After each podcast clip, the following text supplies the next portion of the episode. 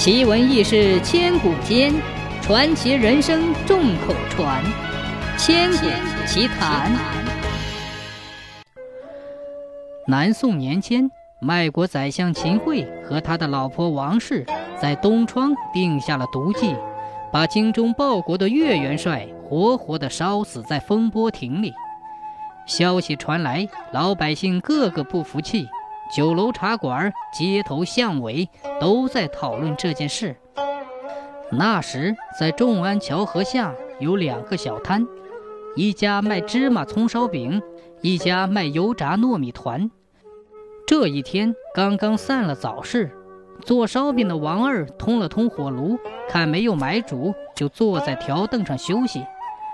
这时，做糯米团的李四也收拾好油锅，蹲在那里抽旱烟。他们彼此打了招呼，李四便走了过来，两个人对面坐起来聊天，一聊二聊，不觉得又聊到了秦桧害死岳飞的事情上来，不由得捏起拳头在条板上用劲一敲，卖国贼！王二听了嘻嘻笑，说：“李四哥别性急，你看我来收拾他们。”说着，从条凳上摘了两个疙瘩，捏捏团团，团团捏捏。捏成了两个面人，一个吊眉大汉，一个歪嘴女人。他抓起切面刀，往那吊眉大汉的脖子上来了一刀，又往那歪嘴女人肚皮上来了一刀，对李四说：“你看怎么样？”李四点点头说：“不过这便宜了他们。”说完，他跑回自己的摊子上去，把油锅端到王二烧烤饼的炉子上来。又将那两个斩断切开的面人重新捏好，背对背的粘到一起，丢进油锅里去炸。一面炸面人，一面叫着：“大家快来看喽，油炸会喽！”过往的行人听见油炸会儿，觉得很新鲜，都围拢过来。大家看到油锅里有这样两个人，被滚油炸得吱吱响，就明白了是怎么回事。他们心里很痛快，就都跟着叫起来。看呀看呀，油炸会儿喽！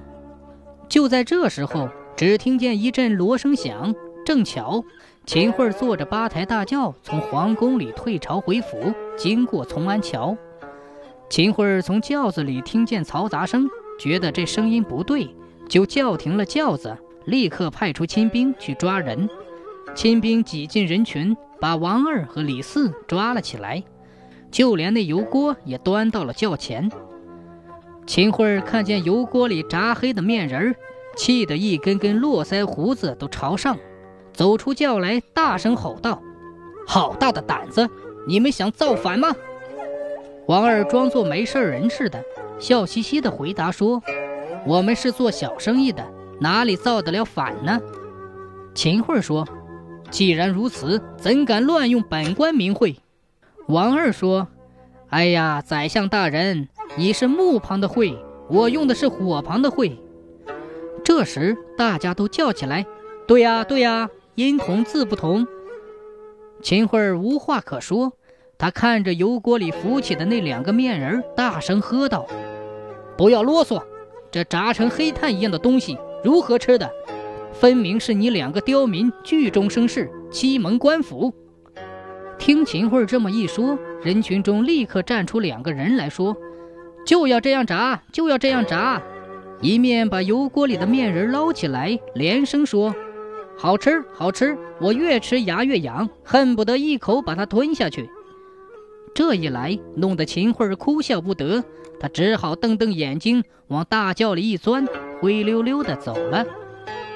堂堂的宰相当众吃瘪，这件事情一下子就轰动了临安城，人们纷纷赶到众安桥来。都想吃一吃油炸烩，李四索性不做糯米团了，把油锅搬了过来，和王二并坐一摊，合伙做油炸烩。原先油炸烩是背对背的两个人，但面人要一个一个捏起来，做一个油炸烩得花不少功夫，实在很费事。后来王二和李四想出了一个简单的办法，他们把大面团揉均摊开，切成许多小条条。拿两根来，一根算是秦桧，一根算是王氏，用棒一压，扭在一起，放在油锅里去炸，仍叫它油炸烩。这样一来，做起来就方便多了。老百姓当初吃油炸烩是为了消消恨，但一吃味道不错，价钱也便宜，所以吃的人越来越多。一时间，临安城里城外所有的烧饼摊儿都学着做起来，以后就传遍了全国各地。从此，油炸烩变成了一种人人爱吃的食品。后来，人们看油炸烩是根长条条，就叫它油条。